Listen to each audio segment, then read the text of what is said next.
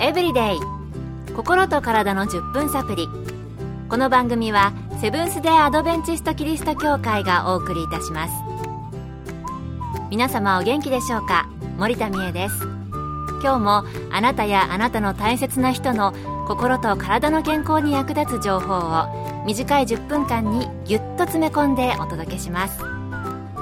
なおこの番組は健康情報番組で医師のアドバイスや治療に変わるものではなくすでに投薬を受けている方病院に通われている方はかかりつけの医師の指導のもとこの番組の情報も参考になさってください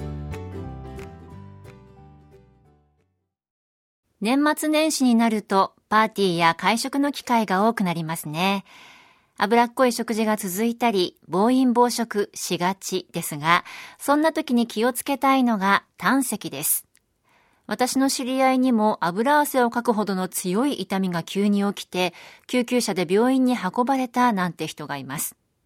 今日のトピックは、激しい腹痛を伴うことがある胆石です。今回は東京衛生病院病院長でアメリカ外科学会認定専門医の西野俊弘先生のお話をご紹介します。胆石はお腹の右上の位置にある胆嚢という臓器の中に石ができる病気です。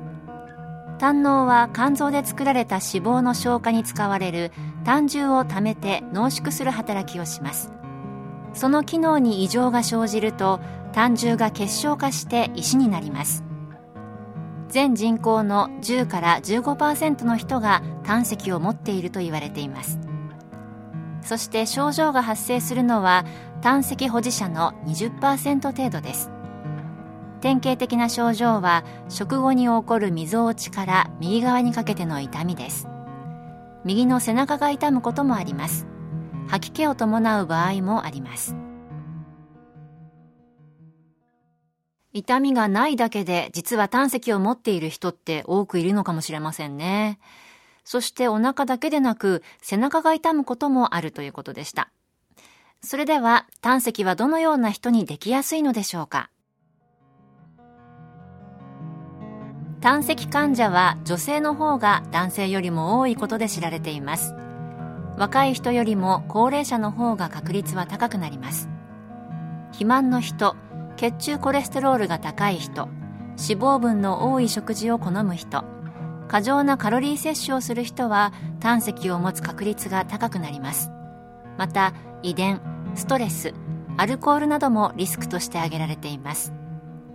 腹部超音波検査で簡単に診断できます。症状がある方は保険診療で無症状の人も検診で調べてもらうことができます。いやー様々な人にリスクがありそうですね。検査は簡単にできそうですので一度調べてもらうといいかもしれません。健康エブリデイ。心と体の10分サプリ。この番組はセブンス・デ・アドベンチスト・キリスト教会がお送りしています。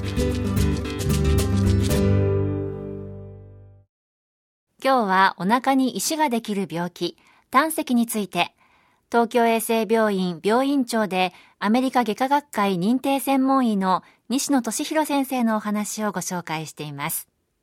それでは胆石になってしまった場合どのような治療をするのでしょうか？手術以外でも治療する方法があるのか、引き続き西野先生のお話です。胆石を持っている人の80%は症状がありません。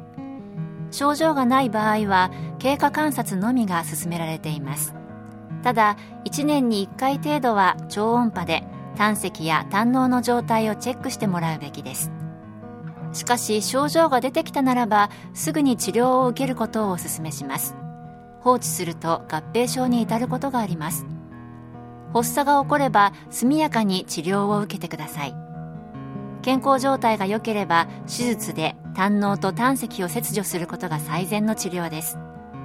胆嚢を残すと胆石が再発するので両方とも取ります。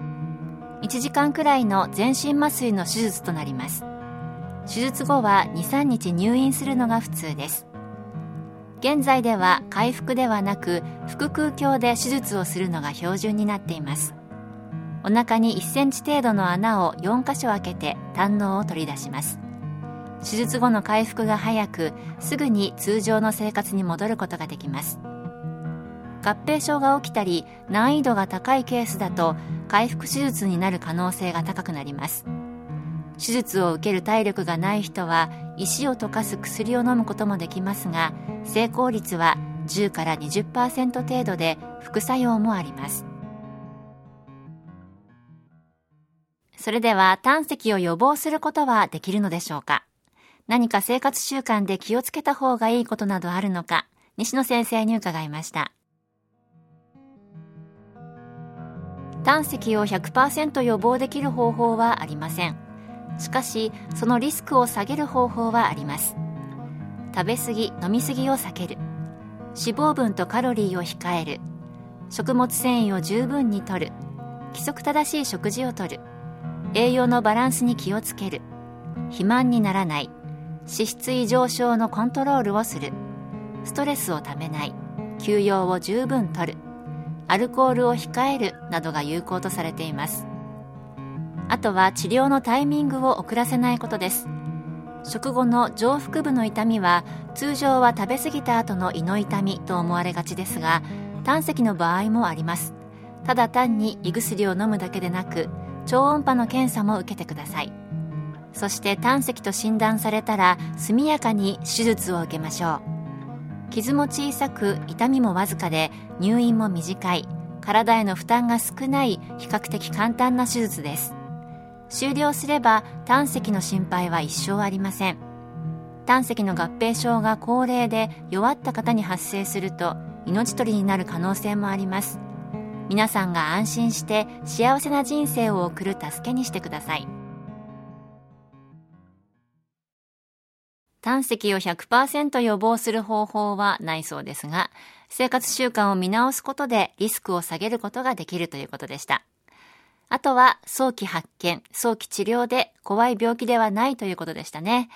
定期的な健康診断も忘れないことが大切かもしれません。あなたはお腹の異常ないでしょうか？今日の健康エブリデイいかがでしたか？